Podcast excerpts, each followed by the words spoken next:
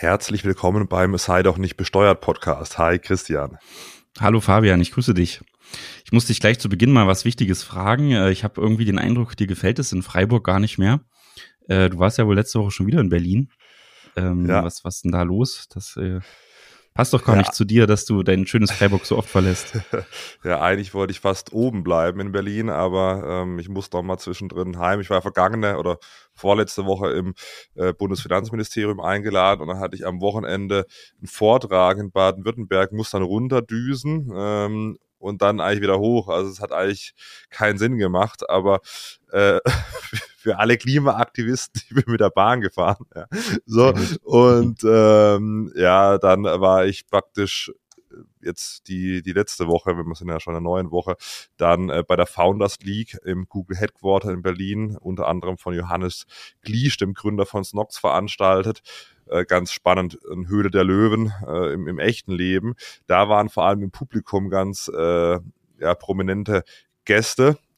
Und ähm, dann, ja, war ich am Tag später bei der TikTok-Party da äh, waren, glaub, also bei, bei der Founders League waren so ehemalige Fußball äh, Profis und, und Social Media Stars, die da bei YouTube da paar Millionen Follower haben. Mhm. Und ähm, bei der TikTok-Party, klar, da waren dann primär äh, TikToker, war aber auch ganz, ganz interessant. Man hat schon so ein mhm. bisschen das Gefühl, dass, dass TikTok eher mittlerweile in die breitere Masse geht. Also wenn ich ich war ja letztes Jahr da schon bei diesem TikTok for You Fest, heißt es, da hat sich irgendwie, sagen wir mal, von der, von der Medienwelt keiner so wirklich drum gekümmert.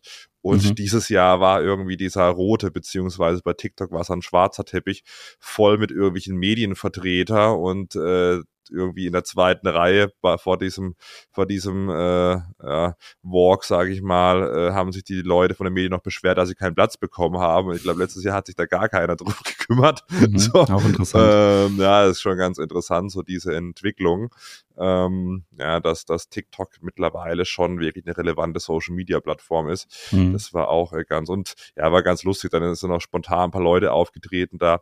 Äh, Leonie, die auch in der DSDS-Jury sitzt und dann der Rapper SSIO. Ähm, ja, war ganz, ganz interessant, auch wer da im Publikum rumgelaufen ist. Ich bin ja so ein alter Deutschrap-Fan, da ist der Alias, der ist zwar jetzt nicht so ultra bekannt, aber ist halt dann da rumgelaufen, mit dem habe ich noch gelabert. Also das war schon ganz gut, ja, um auch so ein paar Leute äh, kennenzulernen, ein bisschen zu, zu networken. Und da sind echt ein paar interessante äh, Menschen da rumgelaufen. Hm. Lass mich da nochmal fragen, die Founders League, da geht es also darum, dass dann Unternehmen, äh, so wie man das vielleicht bei der Höhle der Löwen kennt, dann irgendwie ihr äh, Business präsentieren und äh, diese äh, Zuschauer, die vielleicht äh, Geld investieren wollen, sich das ansehen können und dann mit denen in Kontakt treten können für diese möglichen Investments. Ist das so, oder? Genau, also da waren wirklich ein paar Schwergewichte im, im Publikum, auch schon Menschen, die halt, keine Ahnung, so ein VC vorleiten und da schon mal 100 Millionen Euro reingesteckt haben. Hm. Und für die Teilnehmer, Teilnehmerinnen geht es im Prinzip um 10.000 Euro. Also man kann dann abstimmen, das wird auch live gestreamt. Und ähm, dann ist es so, dass man halt äh, da abstimmen kann im Publikum auch. Und am Ende bekommt halt jemand ähm, dann äh, 10.000 Euro. Das war echt... Äh, das war echt ganz, ganz äh, interessant. Und ist das, also das im TV übertragen oder wo stimmt man dann ab? Also im, im, dort live im Studio sozusagen oder im Da wird live im Studio, aber auch im Stream. Mhm, also okay. ähm, das ist schon ganz, wirklich ganz, ganz interessant. Ja. Und wer hat gewonnen? Wer hat die 10.000 Euro eingesackt? Gewonnen hat Antonia Cox von Potpourri, das ist ganz interessant. Man denkt ja bei Plastikmüll immer nur so an irgendwelche Einwegtüten und irgendwelche Plastikverpackungen bei, bei irgendwas, aber äh, ein riesiger Punkt vom Plastikmüll sind auch solche Einweg-Blumentöpfe. Und äh, das hat der Opa von ihr schon praktisch äh, bemängelt, dass halt eben diese Blumentöpfe halt produziert werden. Dann wird die Blume da reingepackt in der Gärtnerei und dann werden die weggeschmissen. Und so werden 500 ähm, Tonnen praktisch Plastikmüll verursacht mit so nicht recycelbaren Blumentöpfen. Und die äh, Gründerin von äh, Potpourri ähm, hat sich praktisch auf die Fahne geschrieben, diese Einwegvermüllung, sage ich mal, durch Blumentöpfe, äh, ja, da praktisch ja zu verhindern, dass man den Blumentopf mehr oder minder direkt mit äh, verbuddeln kann. Das wird dann zersetzt und ähm, ganz interessante und, und nachhaltige Geschichte.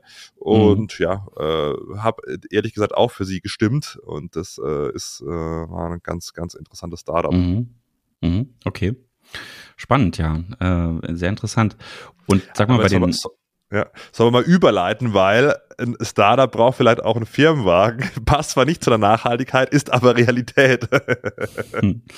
Das stimmt, ja. Wir wollen ja heute eigentlich über Firmenwagen sprechen. Ja, jetzt haben wir hier schon so ein bisschen ähm, die, die anderen Themen nochmal äh, diskutiert, aber die Firmenwagen sind natürlich auch wichtig und du hast es ja gesagt, du bist mit dem Zug hoch und runter gefahren, ähm, aber viele haben natürlich auch den Firmenwagen und da gibt's ja viele steuerliche äh, Implikationen aus, aus dem Thema, dass ähm, ist mittlerweile jetzt gerade auch mit den E-Autos ganz schön kompliziert geworden, finde ich. Ähm, das sollte man vielleicht mal aufklären, oder? Ja, bin ich, bin ich dabei, ja.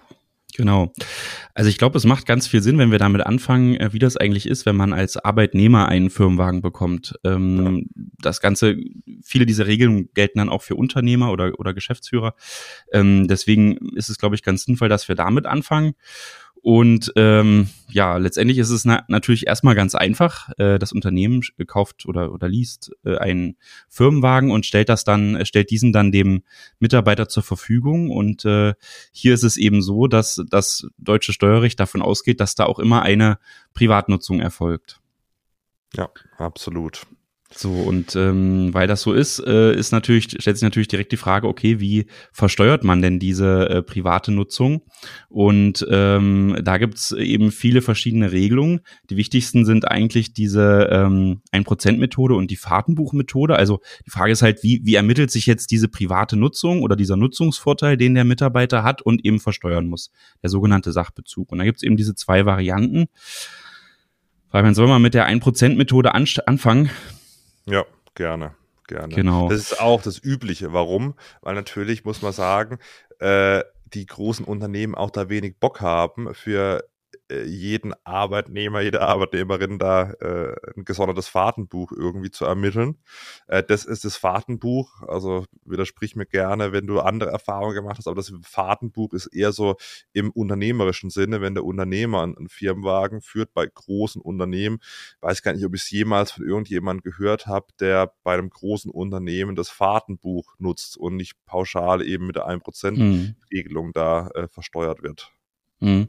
Ja, gibt sicherlich auch, aber du hast schon recht, das macht es natürlich viel einfacher mit der 1%-Methode.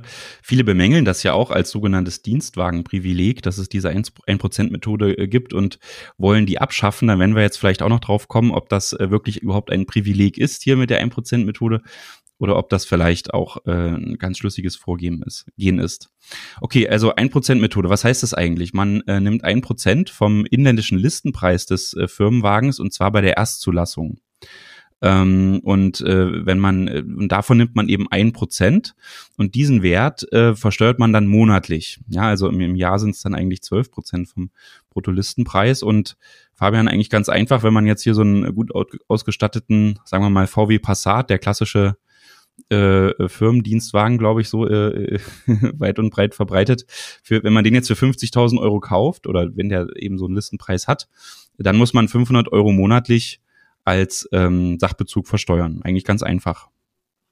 Plus dann nochmal, äh, je nachdem, wie weit der Weg zur Arbeit ist, dann nochmal mhm. 0,03 Prozent pro Kilometer zur Arbeit. Also wenn man mhm. jetzt keine Ahnung, also ich muss sagen, ich habe jetzt da jetzt keine Rechnung parat, aber normalerweise eben fünf Prozent, äh, ein Prozent bei 50.000 äh, sind dann 500 Euro pro Monat plus dann nochmal, was weiß ich, wenn man da irgendwie 20 Kilometer zum Arbeiten fährt, dann nochmal irgendwie 300 Euro oder so.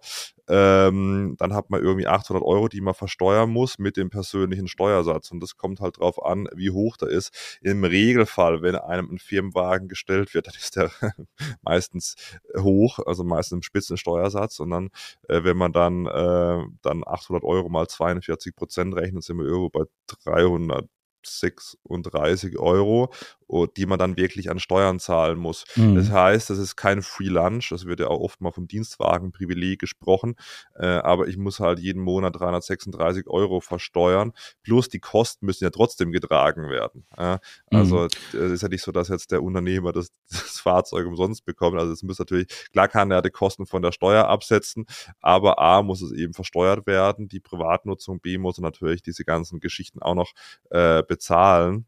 Ähm, aber klar, für den Arbeitnehmer, der jetzt kein Unternehmer ist, ist natürlich so ein äh, Firmenwagen als Gehaltsextra äh, ganz, ganz nett. Mhm. Aber das heißt ja wirklich, äh, wenn man jetzt, ähm, also vorher irgendein Nettogehalt hat, ja, sagen wir mal 3000 Euro netto nach allen Abzügen und dann kommt eben noch der Firmenwagen äh, hinzu. Und als Sachbezug, ja, das ist ja dann nur eine fiktive Rechengröße auf der Lohnabrechnung. Diese fiktive Rechengröße löst dann also Steuern äh, und vielleicht auch noch Sozialabgaben aus. Und äh, die muss natürlich auch noch der teilweise der Arbeitnehmer tragen, die Steuern in voller Höhe und die Sozialversicherungsabgaben zum Teil. Und das heißt, aus dem 3000 Euro Nettogehalt, das, das sinkt dann eben. Ja, also man bekommt dann nicht mehr so viel ausgezahlt, wenn von sozusagen dann einfach der Firmenwagen dazukommt und das Festgehalt gleich bleibt. Hm, ja. Gut, dafür hat man den Firmenwagen, ne? Auch nicht schlecht, aber ähm, genau. Ja. Ähm, die Frage ist natürlich jetzt, was ist eigentlich, wenn man äh, das, ne, bei den großen Firmen findet man das natürlich immer mit den neuen Leasing-Fahrzeugen oder so. Wenn man da einen Firmenwagen bekommt, ist das ja oft ein, ein neues Fahrzeug. Aber äh, Sinn könnte es ja auch machen, ein, ein gutes gebrauchtes Fahrzeug zu kaufen, das dann vielleicht nicht so teuer war, weil es schon einige Kilometer äh, gefahren ist, aber trotzdem noch gut ist. Äh, da wird natürlich dann die 1%-Methode äh, ganz schön problematisch, weil diese, diese 1% sich halt immer nur vom Bruttolisten-Neupreis ermitteln. Und äh, wenn man jetzt eben das schafft, so ein, sagen wir mal hier wieder so ein VW Passat für 20.000 Euro gebraucht zu kaufen und den dann ähm, auch für die Privatnutzung äh, zu überlassen, dann könnte man ja eigentlich sagen, na gut, da müssten das vielleicht ein Prozent von 20.000 Euro sein, wäre ja fair, ja. Aber ähm, auch hier würde man auf den ursprünglichen Neupreis abstellen. Das heißt, auch wenn das mhm. Fahrzeug nur 20.000 Euro gekauft hat, der Neupreis sind aber 50.000 Euro mal gewesen, muss man trotzdem diese 500 Euro monatlich ähm, versteuern. Absolut, ja. Da kommen ja manche auf die Idee, dann einen äh, Oldtimer äh, als Firmenwagen zu nehmen, weil der hat noch einen sehr niedrigen Bruttolistenpreis. Mhm.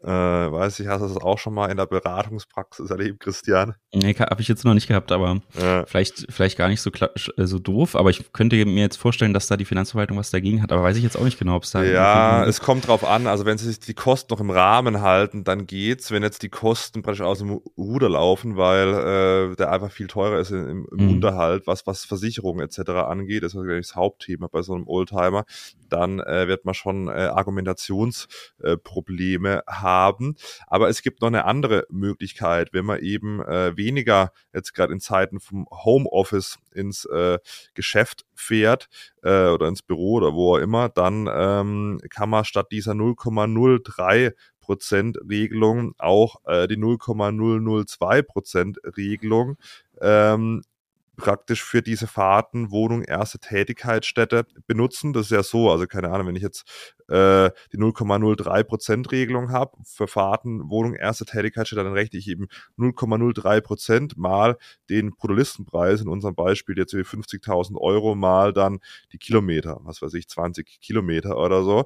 Wenn ich jetzt aber äh, weniger als 15 äh, Tage im Monat praktisch zum Arbeiten fahren. Das ist ja seit äh, Corona häufiger, ist eher der Regel statt der Ausnahmefall. Dann kann ich auch auf die sogenannte äh, 0,002 Prozent Kilometer ähm, äh, 0,02% Regelung umswitchen. Die äh, berechnet sich dann auf die tatsächlichen Fahrten pro Tag. Und da 0,002% mal 15 dann 0,003% ist, ist dann diese Regelung, also die 0,002% Regelung besser, wenn ich weniger als 15 Tage zum Arbeiten äh, fahre, da ich eben dann weniger für die Fahrten Wohnung, erste Tätigkeitsstätte versteuern muss. Ähm, das kann man äh, switchen. Das ist aber, sag ich mal, auch für den Arbeitgeber, ähm, ja, das wird ungern gesehen. Man hat aber tatsächlich als Arbeitnehmer ein Recht drauf. Ähm, zu bestehen muss es aber dann dokumentieren, dass man eben weniger als 15 Tage ähm, zum Arbeiten gefahren ist pro Monat im Schnitt.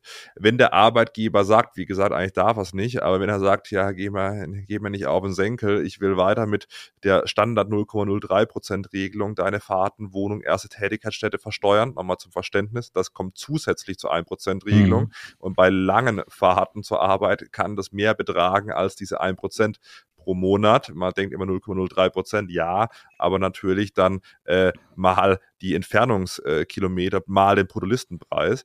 Äh, das kann dann schon nochmal reinhauen und eben am Ende zu mehr Steuern führen als die 1%-Regelung. Ähm, und da ist es so, wenn man jetzt merkt, okay, der Arbeitgeber, man wusste es vielleicht nicht, höre das jetzt hier im Sei doch nicht besteuert Podcast zum ersten Mal, gerne mal liken äh, und äh, bewerten und, und teilen etc. Ja, ähm, dann kann man das auch noch rückwirkend nachträglich über die Steuererklärung abwickeln, ist aber so ein bisschen kompliziert, da man ähm, da diese äh, sage ich mal, Lohnbestandteile von einem Firmenwagen eben in diesen Bruttolohn eingerechnet sind. Da muss man schon so ein bisschen rückrechnen.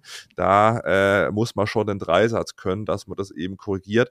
Wird man dann auch im Finanzamt mitteilen müssen, warum man jetzt irgendwie diesen Bruttolohn runtersetzt. Also besser ist es natürlich, wenn der Arbeitgeber das in der Lohnabrechnung ja. schon abrechnet, aber das vielleicht auch nochmal ergänzend, äh, wer weniger als 15 Tage zum Arbeiten fährt. Lange Rede, kurzer Sinn, da mal die 0,002% Regelung äh, testen. Ne? Sehr gut. Ja, das heißt, äh, für die Verbrennerfahrzeuge, für die wir jetzt erstmal gesprochen haben hier im ersten Schritt, ähm, kann man sagen, äh, ist vor allem interessant die 1%-Methode, wenn man ein sehr teures Fahrzeug überlassen äh, bekommt, äh, dass man dann vielleicht auch gar nicht so sehr betrieblich nutzt, vielleicht auch doch die eine oder andere äh, Privatfahrt da äh, unterkommt. Äh, da ist die, ist die 1%-Methode natürlich kann also einfach einerseits einfach und ähm, äh, ist dann auch vorteilhafter gegenüber der Fahrtenbuchmethode, zu der wir noch kommen. Vielleicht, ist, bevor man zu den E-Autos kommt. Die 1%-Regelung mhm. gilt genauso für E-Autos und auch für Hybridfahrzeuge. Genauso wie diese angesprochene 0,03%-Regelung ja. für Fahrten erste äh, Wohnung, erste Tätigkeitsstätte und diese 0,002%-Regelung. Was sich nur ändert, ist die Bemessungsgrundlage, die man ansetzen muss bei einem E-Auto äh, im Regelfall bis 60.000 Euro die Hälfte. Das heißt, dann ist irgendwie das 50.000 Euro Auto für diese Berechnung nicht mehr 50.000 Euro wert, sondern 25.000 Euro. Ähm, beziehungsweise bei einem Elektroauto bis 60.000 Euro sogar nur ein Viertel, also dann, lass mich rechnen, 15, äh, 12.500 Euro bei einem Hybridfahrzeug, wenn es die Voraussetzungen erfüllt, die Hälfte, also dann noch 25.000 Euro. Aber grundsätzlich diese 1%-Regelung und diese ganzen anderen Sachen, was wir besprochen haben, die gelten auch für Elektrofahrzeuge, Hybridfahrzeuge, bloß der Bruttolistenpreis wird äh, gemindert. Ja, aber das ist natürlich schon, das ist natürlich schon was, oder? Also das. Ja, äh, ja klar. Also das ist ja, wenn man jetzt so ein Tesla Model 3 irgendwie äh, nimmt, was irgendwie da 50.000 Euro kostet, äh, dann hast du eben dann äh, durch ein Viertel, ja, erstmal darfst das darfst nur oder du kannst 25 Prozent ansetzen, dann kostet es eben eigentlich steuerlich noch nicht irgendwie 50.000 Euro, sondern äh, 12.500 Euro und davon dann äh, eben dann die 1 Prozent ist halt gar nichts, äh, vielleicht ist es noch günstiger, ja, irgendwie 45.000 Euro, dann zahlst du halt erstmal für die 1% 112,50 Euro mit dem persönlichen Steuersatz. Klar, diese, diese Regelung Wohnung, erste Tätigkeitsstätte gilt weiterhin, aber lass es mal so insgesamt 200 Euro sein, die du dann versteuern musst, mal, selbst wenn du im Spitzensteuersatz bist, jetzt nehmen wir mal an, 200 Euro versteuern im Spitzensteuersatz von 42 äh, Prozent, ja, bist du bei 84 Euro im Monat, ja. Also das mhm. ist natürlich schon, also gefühlt nichts, wenn du so ein reines Elektrofahrzeug äh, bis eben 60.000 Euro hast das ist schon geil, ja. Mhm, Finde ich auch, ja. Und die, äh, die Arbeitgeber, die Unternehmen, jetzt weiß nicht, was so ein, so ein Tesla im Leasing kostet, vielleicht 500, 600 Euro. Äh, wenn du einen guten Deal kriegst, dann ähm, diese 600 Euro kannst du trotzdem dann natürlich voll äh, steuerlich geltend machen als äh, Firmenwagenüberlassung, Personalkosten letztendlich.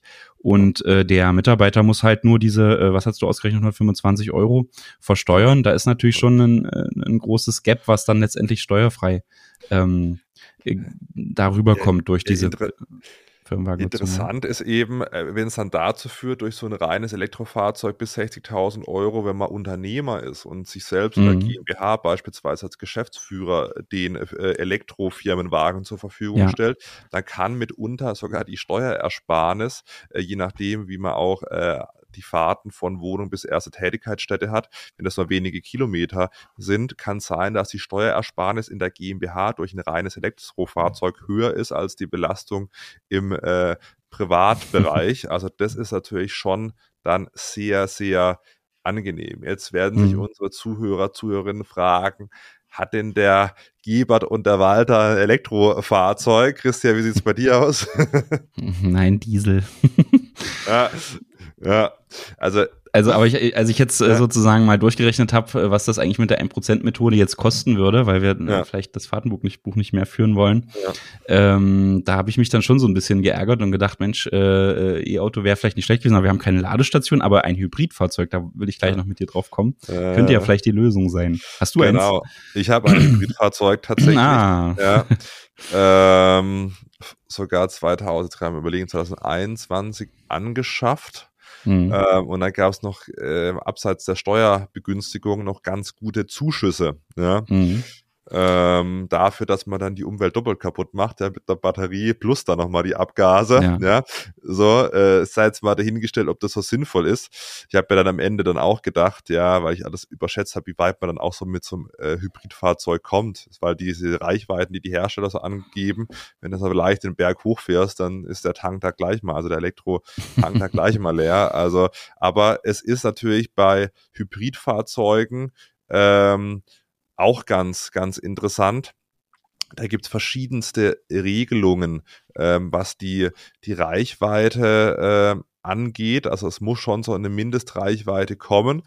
Mhm. Aber, also meiner ist da gut drin, aber also wenn ich in der Realität, ich war gestern bei meinen Großeltern, ja, äh, wenn ich da den Berg hochfahre äh, nach Fottwang im Schwarzwald, also da ist dieser äh, Elektrotank gleich mal leer und dann springt er eben auf, auf den Benziner um, aber gut.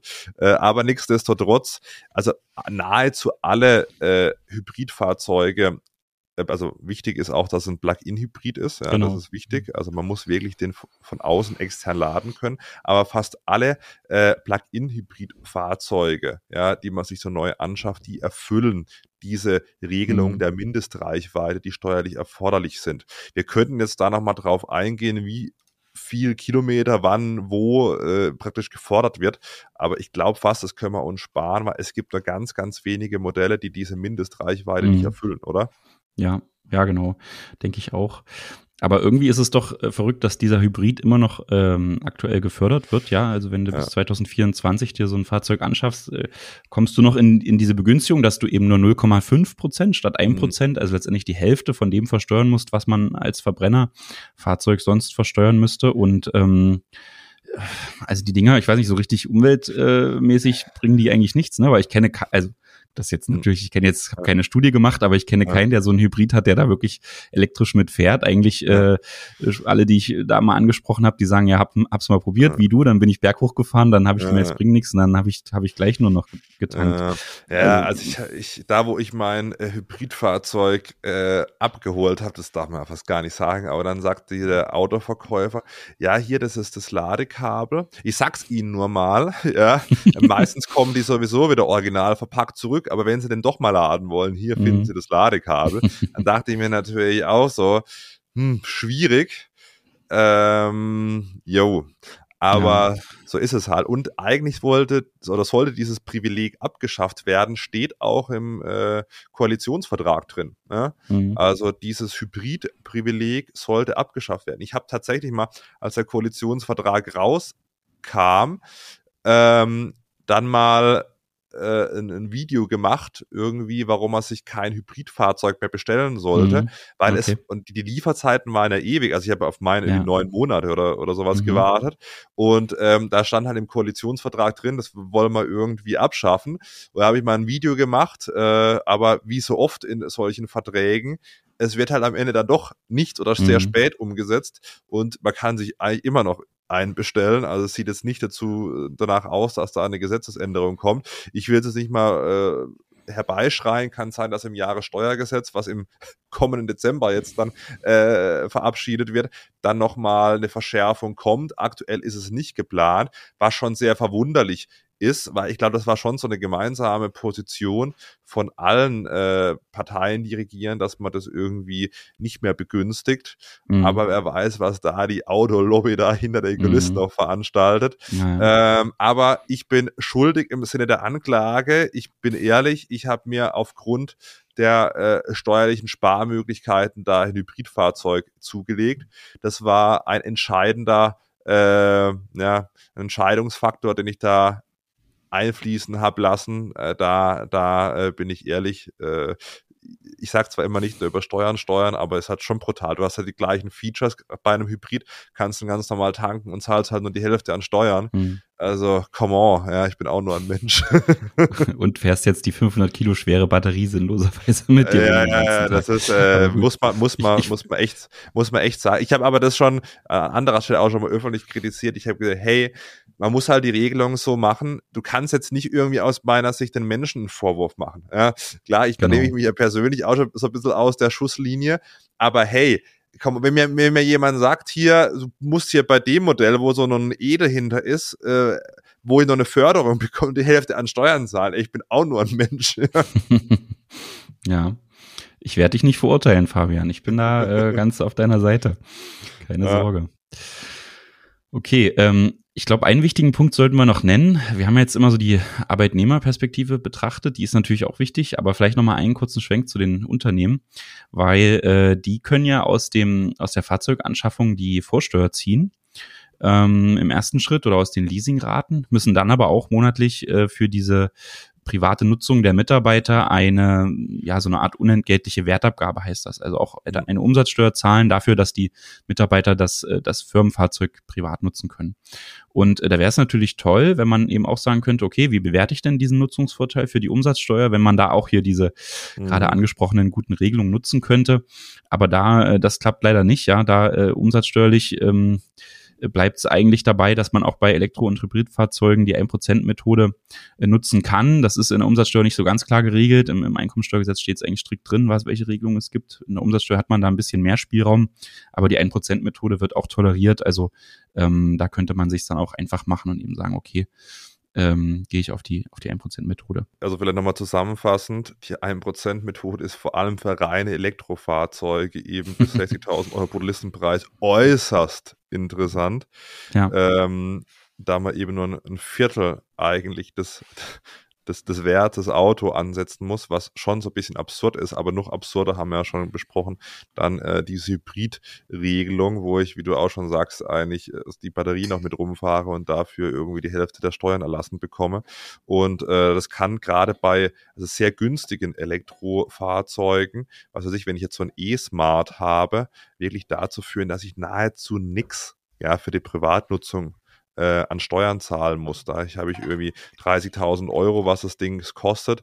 Davon irgendwie ein Viertel sind wir da bei, bei 7.500 Euro. Dann davon irgendwie ein Prozent äh, sind wir bei, bei 75 Euro, die versteuert werden müssen. Ja, bei der 1%-Regelung dann irgendwie, was weiß ich, 30 Euro an, an Steuern pro Monat, für das, dass ich irgendwie privat da äh, hin und her fahren kann also wirklich Elektrofahrzeuge mit der 1%-Regelung, das ist der Traum von jedem Steuerpflichtigen. Aber lass uns mal zum, zum Fahrtenbuch kommen. Ja. Weil es kann natürlich schon sein, wenn ich jetzt sehr wenig äh, beruflich, betrieblich fahre und vielleicht jetzt nicht äh, ein, äh, ein Hybrid oder ein Elektrofahrzeug habe, sondern wie du ein Diesel, ähm, dann ist es natürlich schon so, dass diese 1%-Regelung gerade auch mit den Fahrten Wohnung, äh, erste Tätigkeit, die zusätzlich, ich sag's nochmal, zusätzlich noch dazukommt, dazu führen kann, vor allem wenn ich ein bisschen ein teures Auto habe, dass ich da wirklich, äh, je nachdem, was ich für ein Auto habe, nahezu 1000 Euro vielleicht pro Monat versteuern muss. Ähm, und dann äh, kann natürlich das sehr ärgerlich sein, wenn ich irgendwie 1000 Euro pro Monat versteuern muss, ähm, aber gar nicht so viel äh, beruflich oder betrieblich fahre. Und da gibt es äh, die ne? gar nicht so viel ja? privat. Und du gar nicht so äh, viel, gar nicht so viel fährst, genau, ne? sorry, habe ich versprochen, gar nicht so viel privat fahre, sondern viel beruflich, betrieblich. Ähm, da ist es eben so, dass man auch ein Fadenbuch führen darf, Christian. Mhm. Du führst ja bestimmt ein, so wie ich dich kenne. Na klar.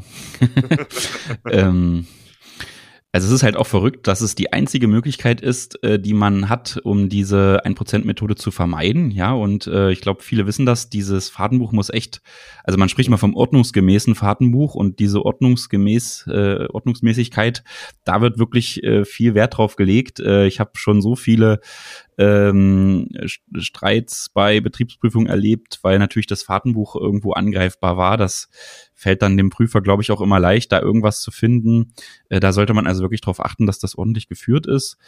Ähm, wir können ja gleich mal darauf eingehen, äh, was da so alles rein muss in das Fahrtenbuch. Vorab aber auch nochmal den Gedanken, wir hatten ja vorhin das Beispiel gebrauchtes Fahrzeug und dann ein Prozent Methode. Ne? Also das hat 50.000 Euro neu gekostet. Hat es aber vielleicht gebraucht für 20.000 gekauft und äh, dann muss man halt trotzdem äh, diese 1%-Methode, also diese 500 Euro plus X monatlich versteuern, obwohl das Fahrzeug nur 20.000 gekostet hat.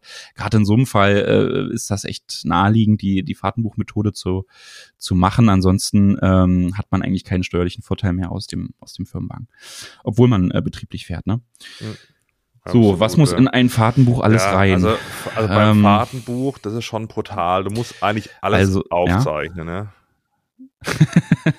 Im Endeffekt alles, ja. Also du, also das, das erste ist, es darf nicht elekt also es darf elektronisch sein. Da gibt es natürlich auch Anbieter, die das machen, aber es darf ja. jetzt nicht in Excel sein, ne? Es muss ja. unveränderbar sein. Also wenn du einmal was eingetragen hast und dann streichst du wieder was raus, weil du gemerkt hast, oder oh, habe ich mich verschrieben oder so, muss das ja. nachvollziehbar sein, also eine Art Revisionssicherheit. Ja. Ähm, die meisten führen eigentlich doch immer noch so ein, so ein Papierfahrtenbuch. Ja. Ähm, da das darf aber auch kein loses Blatt sein, sondern es muss gebunden sein, ja. Es muss wirklich äh, so eine Art Heft sein oder Buch. Ja, also äh, ich bin der Freund, ich habe schon mal, ich will jetzt hier den Anbieter nicht nennen, sonst müssen wir das irgendwie wieder als Werbung da deklinieren, aber ich habe schon äh, mal für einen Anbieter von so einem elektronischen Fahrtenbuch Werbung gemacht und das ist eigentlich ganz gut.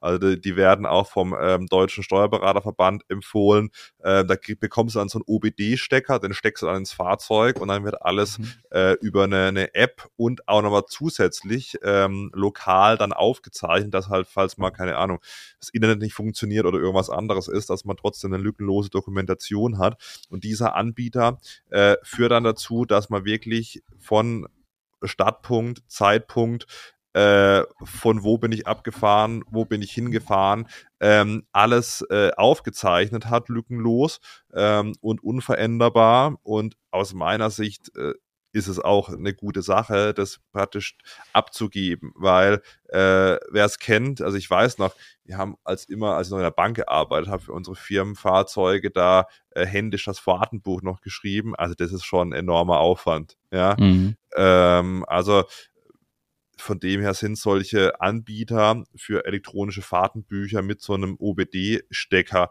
äh, und, und einer App wirklich aus meiner Sicht sehr, sehr angenehm. Oder Chris, führst mhm. du dein Fahrtenbuch noch händisch? Mhm. Ja, meine Frau macht das. Ja. ähm, also die, die fährt doch immer, ne? Ja. So, also, aber wir können ja mal so ein bisschen die Punkte aufzählen, die, die rein müssen. Äh, weil dann ja. wird das, glaube ich, auch nochmal äh, ersichtlich, was du gerade sagst und äh, äh, dieser ganze Aufwand. Also du musst halt wirklich ähm, den Ausgangspunkt und den Endpunkt der jeweiligen Fahrt aufschreiben. Also wo bist du gestartet und äh, wo bist du hingefahren? Also richtig Straße auch, ne? Und, mhm. ähm, ja. und Ort. Dann musst du natürlich, wenn du äh, betrieblich unterwegs bist, den jeweils aufgesuchten Kunden oder Geschäftspartner oder den Grund, warum du da jetzt eben äh, betrieblich hinfährst, ähm, hinschreiben. Also da reicht dann nicht äh, Kundenbesuch oder so. Ja, du musst halt wirklich äh, reinschreiben. Also zum Beispiel, als wir dich mal in Freiburg besucht haben, Fabian, haben wir halt reingeschrieben, mhm. äh, Steuerfabi äh, ja. besucht wegen ähm, ja. Social Media Kooperation zum Beispiel. Ja, dann natürlich das Datum und äh, den Kilometerstand zu Beginn und zum Ende der Fahrt. Ja, also man muss halt wirklich gucken, okay, wie viel Kilometer hatte ich am Anfang, wie viel am Ende, wie viel Kilometer bin ich jetzt gefahren.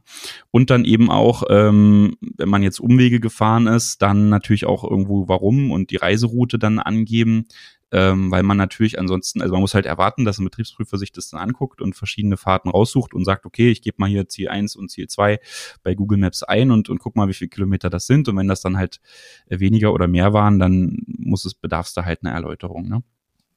Hm. So, das, das Gute ist, ähm, private Fahrten äh, muss man jetzt nicht so intensiv aufschreiben. Also natürlich auch äh, Kilometer Anfangsstand und Kilometer Einstand, aber man muss jetzt nicht aufschreiben, dass man seine Oma besucht hat. Wobei, Fabian, bei dir wäre das ja vielleicht sogar, weil da immer schöne Bilder rauskommen, auch eine betriebliche Fahrt, weiß man gar nicht, ne? Kann man sich drüber streiten.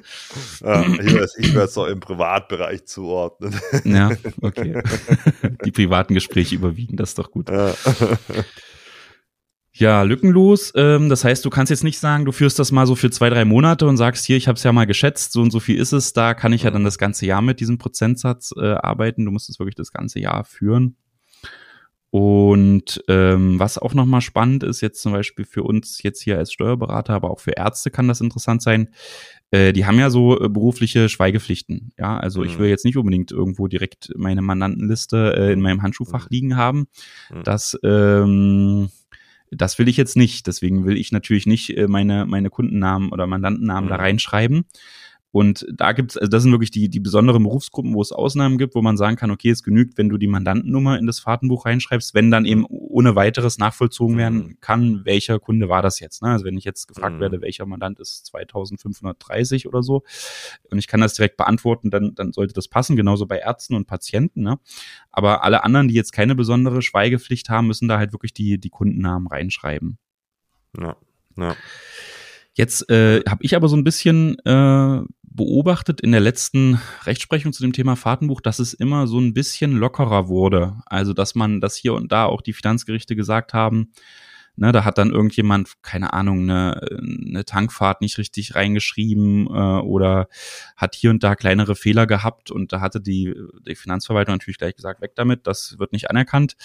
Und die Rechtsprechung ist da aber doch so ein bisschen, das ist zumindest meine Wahrnehmung in, in vielen einzelnen Urteilen, ähm, zuvorkommender geworden oder, oder hat ja, es ist, es wird vielleicht ein bisschen einfacher, wenn man hier und da einen Fehler hat, wird das Fahrtenbuch nicht gleich verworfen werden können. Das ja, ist vielleicht so. Ist ja auch aus meiner Sicht gute. auch richtig, weil, also ja. ich habe das auch in der Praxis schon erlebt, weswegen da Fahrtenbücher verworfen, äh, verworfen worden mhm. sind. Da hat man nur gewartet. Da haben die, die Prüfer schon praktisch gelacht, wenn, wenn da jemand ein Fahrtenbuch geführt hat, weil sie eh wussten, das wird jetzt eh verworfen. Mhm. Ähm, also ich ich finde auch, wenn es die Möglichkeit gibt, dann sollte man die auch äh, nutzen dürfen und nicht so theoretisch nutzen äh, mhm. dürfen. Vielleicht noch mal ein Punkt, ähm, den ich immer an mich herangetragen bekomme, da es von ein paar Internetgurus dann auch immer äh, propagiert wird, ja, warum versteuert man überhaupt noch irgendwie die Privatnutzung von einem Firmenwagen? Wir haben mhm. jetzt ja mhm. viel über die Privatnutzung gesprochen, mhm. aber brauche ich doch gar nicht. Macht ja. da einfach irgendwie, sagt dem Finanzamt, ich nutze das irgendwie äh, zu mehr als 90 Prozent irgendwie äh, äh, betrieblich oder beruflich und äh, oder, oder gründe noch eine Genossenschaft, das ist ja auch so ein Modell. Äh, mhm. Und dann muss ich einfach keine Privatnutzung äh, versteuern. Vielleicht Christian zu diesen Modellen wie siehst mhm. du das? Ja, und vor allem, wie siehst du das im Hinblick dann auf eine Betriebsprüfung? Mhm. Also da steckt dahinter, dass es mal ein, ich habe es jetzt nicht parat, aber äh, können wir vielleicht in die Shownotes schreiben. Es gab ein BFH-Urteil, die haben gesagt, wenn ähm, man also ein Firmenfahrzeug anschafft und äh, man überlässt das auch vereinzelt Arbeitnehmern, aber spricht grundsätzlich ein Nutzungsverbot für die Privatnutzung aus ähm, dann muss man auch nicht, dann wird nicht grundsätzlich davon ausgegangen, dass ähm, eine Privatnutzung vorliegt. Ja, also das war immer so strittig. Was ist jetzt, wenn der Chef sagt, hier ist zwar ein Auto, hier hast du die Schlüssel, aber du darfst nicht privat fahren ähm, dann war es lange Zeit so, dass man eigentlich sagen musste, naja, ja, kannst ja viel erzählen, äh, wir gehen immer davon aus, dass ähm, eine Privatnutzung erfolgt. Und äh, das hat sich so ein bisschen in die Richtung entwickelt, dass man eben sagt, okay, wenn es ein irgendwo nachvollziehbares oder beweisbares Nutzungsverbot gibt und auch ja, weiß gar nicht, wie, wie weit das geht, aber wenn man vielleicht auch sagen kann, okay, es gibt vielleicht auch hier und da eine Kontrolle, dass ich das Nutzungsverbot auch kontrolliere, dass da jetzt nicht wild mit dem Fahrzeug rumgefahren wird privat, äh, dann ist das glaubhaft, ja, dann äh, muss man äh, die den Mitarbeitern keine private Nutzung versteuern, weil man eben das Nutzungsverbot hat. Und jetzt haben natürlich diese, wir sind jetzt einfach mal so frech und nennen die Gurus in Anführungsstrichen, ja, haben natürlich gesagt, na wunderbar, äh, da machen wir jetzt hier ein Steuersparmodell draus und ähm, äh, sagen halt, dass das auch für, für die Geschäftsführer oder für die Geschäftsführer, für Ehefrau, Ehemann oder so, äh, das kann ja dann auch so funktionieren, ne? dass man einfach das Fahrzeug anschafft, keine Ahnung, hier die S-Klasse oder so und äh, man sagt eben, äh, da gibt es ein Nutzungsverbot, das darf nur für betriebliche Fahrten genutzt werden. Und äh, da kann man aber sagen, dass es auch bei dem BFH, da gibt es natürlich verschiedene Senate, die eine, die einen sind zuständig für die Lohnsteuer, ja, über die wir ja auch die ganze Zeit gesprochen haben.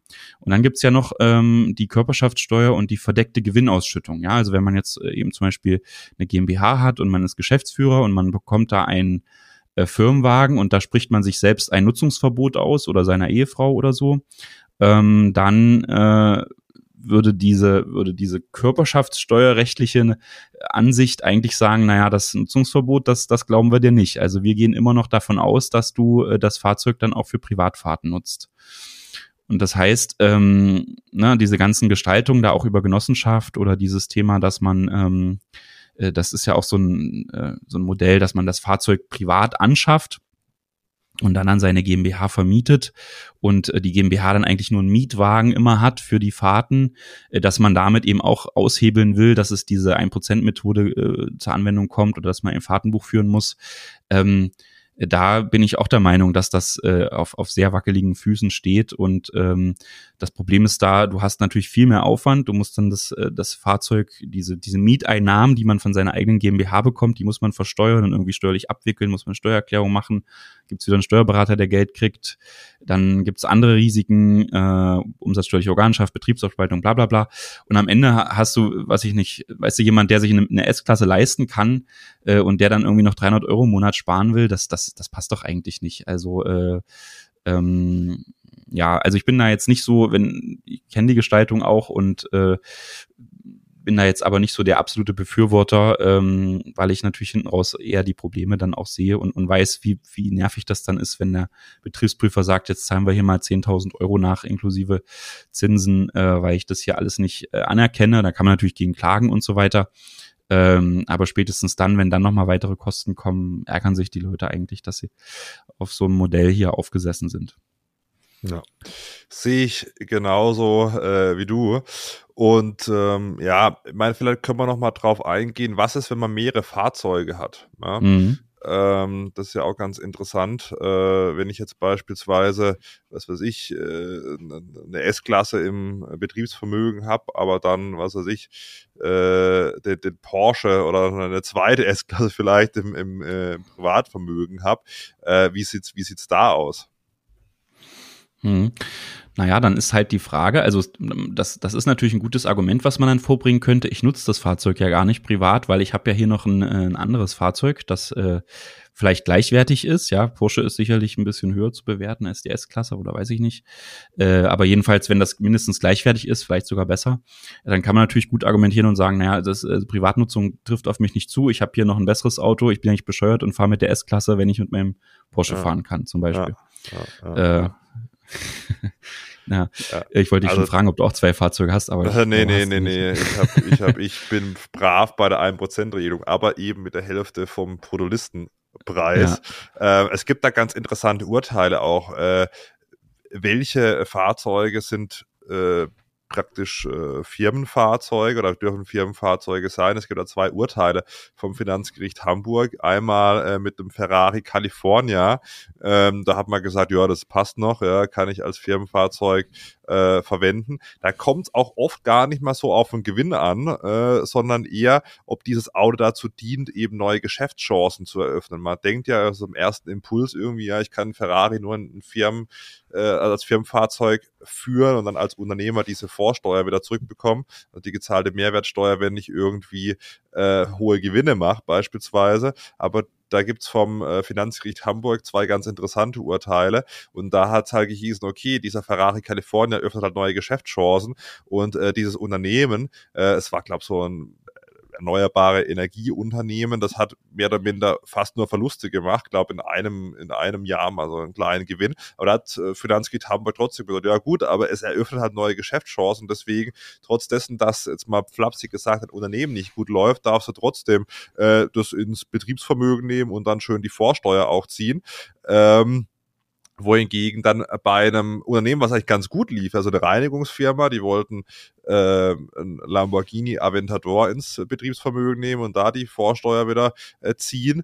Da äh, hat dann das Finanzgericht Hamburg gesagt, also für eine Reinigungsfirma, da ist es vielleicht eher sogar noch hinderlich, wenn ich da mit dem Lamborghini vorfahre und dann praktisch den äh, Häuslebesitzer da überzeuge, dass ich bei ihm das Haus putzen darf. Und das wurde nicht genehmigt. Also es Klar kommt es auch um die, auf die Umsätze, auf die Gewinne und so weiter an, aber auch sehr stark auf die Branche und ob es mir eben substanzielle Geschäftschancen eröffnet, ähm, ob ich so einen äh, Luxussportwagen dann auch als, als Firmenwagen fahren kann. Ob mhm. man es dann machen sollte, ist mal das andere, weil wenn ich so ein Lamborghini Aventador, ich weiß nicht, was er kostet, 200 75.000 Euro oder sowas. Wenn ich da halt jeden, jeden Monat irgendwie ein Prozent da äh, versteuern muss, dann sind wir da bei, bei 2.750 Euro plus nochmal die Fahrtenwohnung, erste Tätigkeitsstätte. Da ist eben manchmal auch die Frage bei so hochpreisigen Luxussportwagen, will ich die überhaupt ja im Betriebsvermögen haben mhm. oder gerade bei einer genau. Wertsteigerung äh, kann ich ja dann äh, auch wieder steuerfrei verkaufen im Privatvermögen äh, oder will ich das nicht lieber im Privatvermögen haben? Ähm, das ist, denke ich mal, auch nochmal äh, ein, ein, wichtiger Punkt. Vielleicht mal abschließend zusammenfassend. Ah, ich habe hab noch eine Frage. Ja, gerne, gerne, gerne. Ähm, ist das jetzt eigentlich ein Dienstwagenprivileg mit der 1%-Methode? Weil man hört das ja in den, in den Medien immer wieder, ne? Ja, äh, der äh, Christian Lindner ja. muss sich ja immer wieder verteidigen, äh, ja. warum er das nicht endlich abschafft, dieses Dienstwagenprivileg, ähm, damit die bösen äh, sozusagen Autofahrer hier nicht weiter äh, auf Steuerzahlerkosten äh, die Umwelt verschmutzen. Das ist ja so ein bisschen der, ja. äh, äh, das, das Argument, was da aufgemacht wird. Also wenn wir jetzt mal, jetzt haben wir natürlich beim Lamborghini Aventador ist ja der Ausnahmefall, aber beim Ferrari California, das gab es ja tatsächlich.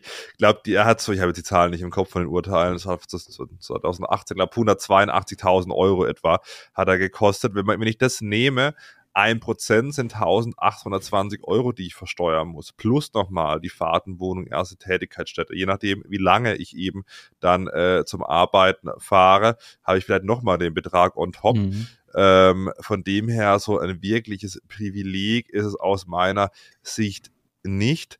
Äh, es ist aus meiner Sicht eine Vereinfachung. Ja? Mhm, äh. Bei der 1%-Regelung, genau. da wird es paar geben, die davon profitieren, ja. Es wird aber auch genauso viele aus meiner Sicht geben, die vielleicht nicht profitieren, weil so, mhm.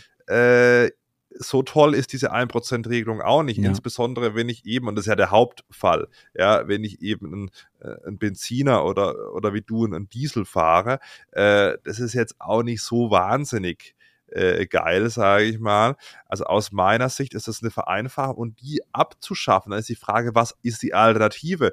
Weil wir sind halt noch nicht so weit, äh, gerade Außendienst und so weiter, dass die Leute keinen Firmenwagen mehr brauchen. Und dann brauche ich ja irgendwas, also entweder kann ich die Privatnutzung gar nicht versteuern, aber das wäre natürlich konträr der Argumentation. Und dann ist die Frage, was ist dann das bessere Modell? Jetzt könnte man doch argumentieren, ob man die 1%, 1 Regel auf 1,2% hoch macht, mhm. aber wir haben es jetzt schon mehrfach durchgerechnet, so wenig ist es dann auch nicht, wenn man vor allem die Fahrten, Wohnung, erste Tätigkeitsstätte äh, noch sieht. Also aus meiner Sicht äh, ist, es, ist es kein Privileg, da gibt es andere äh, Privilegien, aber es ist natürlich so das Sinnbild, oh, der Unternehmer fährt da eine S-Klasse und äh, das kann er komplett von der Steuer absetzen. Ja, kann er vielleicht auch, aber er muss halt auf der anderen Seite dick privat noch Steuern zahlen, äh, was auch viele nicht sehen. Und oft sind eben diese Unternehmer, Unternehmerinnen sowieso im Spitzensteuersatz. Dann ist mhm. auf jeden Euro, den ich da privat versteuern muss, fallen 42 Prozent, gegebenenfalls plus Soli noch an. Also so ein Privileg ist es nicht. Wie siehst du das, Christian? Hm. Nee, sehe ich ganz genauso wie du. Und ich glaube, was man halt auch nicht vergessen darf, ist, wenn man das jetzt erhöht, dann wird natürlich so ein bisschen auch der Anreiz erhöht, dann äh, ein Fahrtenbuch zu führen.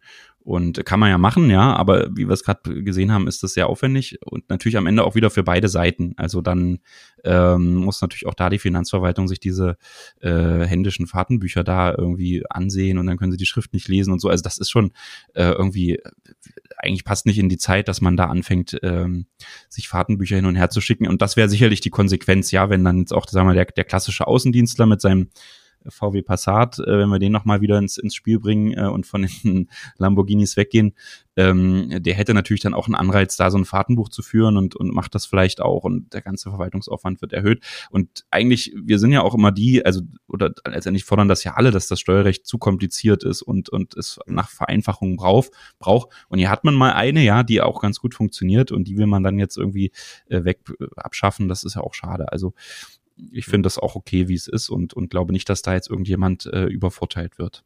Hm. Jetzt nochmal zusammenfassend. Also, ja, wenn ich jetzt ein Arbeitnehmer, Arbeitnehmerin bin oder ein Unternehmer, Unternehmerin, dann mal plakativ gesagt, Elektrofahrzeug bis 60.000 Euro, ja, da ich nur ein Viertel vom Modulistenpreis ansetzen muss, ähm, das ist eigentlich der optimale Firmenwagen. Warum? Zusätzlich, ich darf sogar von meinem Arbeitgeber ja, das Tanken, also die zur Verfügungstellung von dem Strom, die ist lohnsteuerfrei.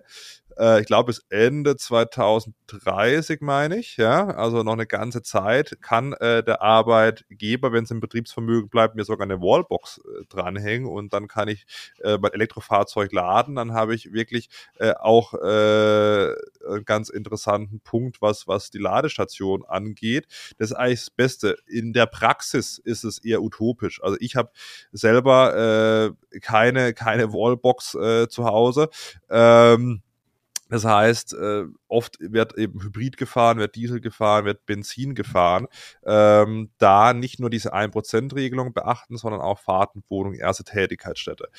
Mhm. Jetzt, wir haben es angesprochen, äh, wie komme ich da vielleicht raus? Es gibt verschiedenste Modelle. Ja, wir haben es angesprochen, Firmenwagen aus dem Privatvermögen wird äh, an die GmbH vermietet. Ja, irgendwelche Genossenschaftsmodelle werden aufgesetzt, wobei in Klammer sehr kritisch in Klammer äh, zu und ähm, dann privates Nutzungsverbot aussprechen.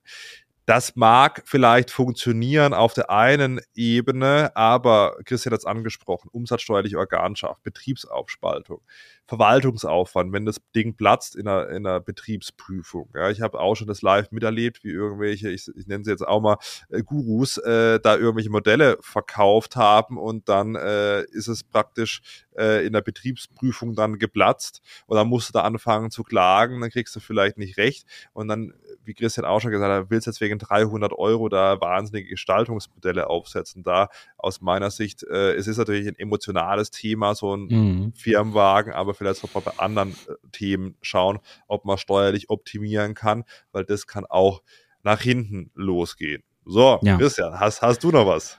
Ja, ich würde gerne noch zwei, drei Worte zu, zu den Einzelunternehmern, Freelancern, Selbstständigen verlieren. Ja, ähm, die können ja auch natürlich einen Firmenwagen haben.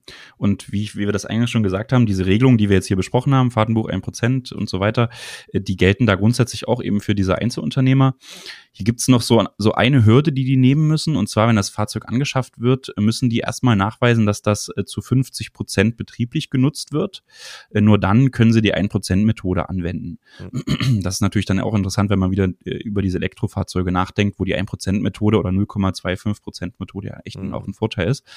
Und dann ist es halt so, dass du so in den ersten Monaten für so einen repräsentativen Zeitraum so eine Art ähm, abgespecktes Fahrtenbuch führst. Also du musst einfach schon so ein bisschen aufzeichnen, okay, wie oft bin ich gefahren, wo bin ich hingefahren, waren das betriebliche Fahrten oder private Fahrten. Das ist dann kein richtiges Fahrtenbuch, das sind so, kann auch lose Aufzeichnungen sein, das reicht für den Fall auch, dass man halt sagt, äh, nachweisen kann, okay, ich bin halt ähm, äh, mehr als 50 Prozent mit dem Fahrzeug betrieblich unterwegs. Dann kann man die 1%-Methode nutzen. Sehr, sehr gut. Die Frage oder noch eine Anmerkung, was auch wichtig ist zum Verständnis, wenn ich äh, keine zehnprozentige betriebliche Nutzung habe als Einzelunternehmer, kann ich kein Firmenwagen fahren. Ne? mhm, das ist vielleicht genau. auch nochmal ganz, ganz, ganz wichtig. Das geht nicht. Da ist es halt mit einer UG oder einer GmbH ein bisschen leichter, weil die hat halt nur Betriebsvermögen. Mhm. Ja. Also. Es gibt aber noch so einen interessanten Mittelweg, den ich eigentlich auch, äh, der also mhm. wirklich auch wirtschaftlich ganz äh, interessant sein kann. Ähm, und zwar, wenn du, wenn in diesem ersten repräsentativen Zeitraum von äh, drei Monaten, sagen wir mal, ja, nach Anschaffung des Fahrzeugs rauskommt, man nutzt das unter 50 Prozent, aber über 10 Prozent. Äh, was dann passiert ist, dass man äh, ja sagen kann, okay, ähm, man kann das Auto im, im Privatvermögen belassen und muss das gar nicht mit in das Einzelunternehmen aufnehmen. Ja, also das, das ist natürlich trotzdem, bleibt im Eigentum, aber wird eben nicht dem Betrieb zugeordnet. Und trotzdem könnte man dann im Wege der, das heißt dann Aufwandseinlage, könnte man äh, anteilig die angefallenen Kosten, also für äh, Abschreibung, Versicherungen, Kfz-Steuer, Tanken und so weiter, ähm, dann immer als eben Aufwandseinlage in diesen Betrieb, äh, in dieses Einzelunternehmen einbuchen und dafür braucht es kein äh, lückenloses Fahrtenbuch. Da kann man sich dann auch anderen Nachweisen bedienen. Äh, wie zum Beispiel so einen loseren Aufzeichnung, ja, anhand der Terminkalender und so weiter. Ähm, das kann auch ganz charmant sein, wenn man jetzt eben ein Fahrzeug hat, was man äh, wirklich dann vielleicht auch ein bisschen mehr privat nutzt, aber trotzdem will man eben nicht äh, auf diesen betrieblich genutzten Anteil, die Kosten will man trotzdem geltend machen und man will wenig Verwaltungsaufwand, dann kann das Thema Aufwandseinlage äh, ganz, ganz interessant sein. Und man kann natürlich das Fahrzeug dann auch ähm, äh, man könnte es dann auch steuerfrei wieder verkaufen, äh, weil es ja Privatvermögen geblieben ist. Ne? Also das ist auch wieder interessant. Also äh, ja, das, das also habe ich auch schon hier und da äh, bei Unternehmern so gesehen und, und mit denen besprochen und die waren eigentlich ganz happy, weil man halt mit wenig Aufwand äh, doch einen ganz, ganz sinnvollen Nutzen hatte. Fabian, dann gibt es noch eine Grenze, 90 Prozent betriebliche Nutzung. Äh, IHB meinst du? Ja, genau. Ja, die Frage ist, ähm, also IAB haben wir in den vergangenen Folgen schon mal besprochen. Also vielleicht ein Grundprinzip, wenn man jetzt ein besonders hohes zu versteuerndes Einkommen hat in dem Jahr, kann man ein IAB bilden auf Anschaffung von beweglichen Wirtschaftsgütern des Anlagevermögens ähm, und praktisch diese Kosten vorziehen in das aktuelle Jahr. Das ist ganz interessant, wenn ich jetzt halt den Abschluss irgendwie mache von 2022 und merke, hm, da ist ein bisschen viel Gewinn angefallen, habe vielleicht äh, 200.000 Euro Gewinn, ähm, das ist ja die Grenze, ähm, und würde den gern auf, was weiß ich, zumindest mal 50.000 Euro runterdrücken oder so, kaufe mir dann ein, ein Auto für 100.000, ähm, kann ich aber nur, das ist eher die Ausnahme bei einem, ähm, bei einem Firmenwagen, wenn ich den zu mehr als 90 Prozent betrieblich nutze, dann eben auf die voraussichtlichen Anschaffungskosten 50 Prozent in IAB bilden und diese 50 Prozent schon im aktuellen Jahr dann abziehen, ja, von meinem Gewinn, äh, mindert er ordentlich die Steuerlast, ist aber also zumindest bei einem wir, Einzelunternehmer, also eher die Ausnahme, um es mal mhm. vorsichtig mhm. zu sagen. Äh, wo es dann interessant werden kann, ist eben bei einer Kapitalgesellschaft. Aber mhm. wie gesagt, nur äh, bei, bei Gewinnen eben bis, mhm. bis 200.000 Euro. Oder du hast natürlich Fahrzeuge, bei denen man grundsätzlich davon ausgeht, dass keine Privatnutzung vorliegt, also irgendein Transporter ja, ja. oder sowas, ja. Und da gibt es ja auch ganz interessante Abgrenzungen äh, wie zum Beispiel jetzt irgendwie, sagen wir, so ein VW-Bus oder sowas, ja, äh, ähm, wo man ja auch sagen könnte, äh, weiß nicht, so ein T5 oder so, den könnte man ja auch privat nutzen. Ähm, aber da kommt es dann eben zum Beispiel darauf an, hat der hinten die äh, Scheiben offen oder ist das eben so, ein, so, eine Art Kastenwagen, dass das eher wirklich zum Transportieren gedacht ist? Wie ist der denn ausgestattet und so? Ähm, auf solche Dinge kommt es dann an. Und wenn es eben so ist, dass das eindeutig ein, ein Werkstattwagen oder eben äh, zum Transportieren von Materialien äh, da ist, dann kann man auch äh, gut argumentieren, dass da keine private Nutzung vorliegt und dann wäre halt immer 100 Prozent, Prozent betriebliche Nutzung vorgegeben und dann kannst du den IAB nutzen und natürlich auch äh, musst nicht diese 1% und Fahrtenbuchgeschichten beachten. Das ist eigentlich auch nicht schlecht, ja, ne, wenn man ja. so, ein, so ein rein betriebliches Fahrzeug äh, dann erwirbt. Absolut, absolut. Ja, das war jetzt ein Ritt durch den Firmenwagen, Christian. Ne? Ja, ja, genau. Fabian, ich habe eigentlich noch eine Frage. Vielleicht ja. kannst du mir die noch kurz beantworten. Ganz am Anfang ja. hast du ja erzählt, du warst mit den TikTokern unterwegs. Ja. Ähm, das wollte ich dich da eigentlich noch fragen. Äh, machen die sich eigentlich Sorgen, äh, wenn TikTok verboten wird, was dann äh, als nächstes passiert? Ja, also da wurde natürlich auch äh, gesprochen, aber es waren dann auch äh, ganz interessante äh, Menschen dann bei der TikTok. Es gab ja eine Tagesveranstaltung. Ich habe so von der Party berichtet, aber es gab natürlich noch eine mhm. Tagesveranstaltung, wo es ein bisschen seriöser zugegangen ist. Und ähm, da war natürlich auch Vertreter beispielsweise vom äh, Bundespresseamt da. Ja.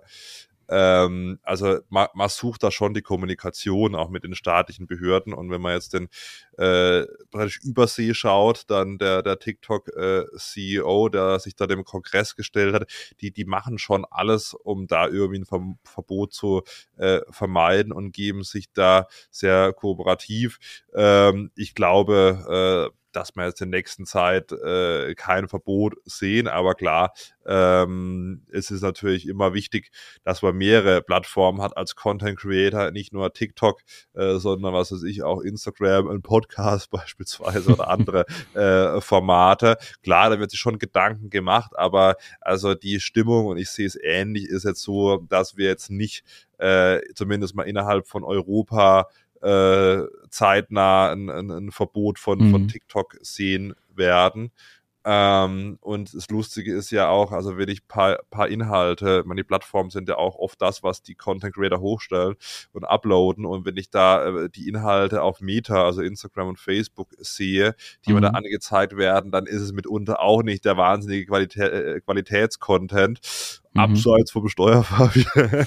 Von dem her, also da kann es genauso sein, dass da Sachen abgeloadet werden, äh, die jetzt nicht unbedingt da äh, im ersten Schritt gegen die Community oder die, die eher gegen die Community-Richtlinien verstoßen. Ja, man wird sehen, wo es wo es hinführt und dann muss man halt schauen. Wenn TikTok verboten wird, dann, dann ist es so. Dann äh, glaube ich, dass viele von den Creatoren da aber auch eine ganz gute Fanbase haben, die sie dann auch auf andere Plattformen mhm. begleiten werden. Also von da gibt es noch keinen am, am Horizont noch keinen neuen Star jetzt an, äh, an neuen Plattformen, eigentlich nicht, oder? Ähm, nee, gibt, es gibt eigentlich nicht wirklich was, was wahnsinnig Neues. Ja, Be Real ist auch nicht mehr so ähm, gehypt, wie es mal war. Zumindest in mhm. dieser Content-Schiene wird privat noch ab und an von, von einigen genutzt. Aber ja, klar, Augen und Ohren offen halten. Klar ist, es werden wieder neue Social-Media-Plattformen kommen. Also äh, da muss man nicht dem Trugschluss erliegen, dass jetzt TikTok das Ende war. Da mhm. werden neue Social-Media-Plattformen kommen. Äh, aber auch alte leben wieder auf. Also wenn ich jetzt sehe, was ich äh, bei, bei Facebook an Aufrufzahlen habe, alle sagen immer, Facebook sei tot. Aber also ich sage mal so, wenn TikTok, wenn TikTok geschlossen wird, mache ich bei Facebook weiter. Na gut, ich hoffe, du hast noch deinen alten StudiVZ-Account. leider, leider nicht. ja, ja. Nee, Quatsch. Okay, naja, gut, spannend für die, für die Eindrücke und Einblicke. Ja. Fabian, dann hören wir uns nächste Woche wieder. Genau, wunderbar. Ja. Dann liebe Grüße nach Halle. Genau, nächste Woche sehen wir uns in Hamburg, glaube ich auch, oder? Stimmt, da, da sehen wir uns in Hamburg. Da müssen wir eh mal äh, überlegen, wann wir da den Podcast aufnehmen, mhm. weil also Dienstagmorgen können schwer werden, wenn wir beide auf der OMR irgendwie rumtanzen. Ja. Ich bin ja beim Steuerberaterkongress, Fabian. Ah, okay, okay. wir, ja, wir, schauen mal, irgendwie kriegen wir das ja, schon. Mal, das können wir äh, abseits äh, des offiziellen äh, Podcasts mal abstimmen. Perfekt. Genau. Christian, gut, dann, dann, ja. Äh, mach's gut. Ja, ciao, ciao. Ja, tschüss.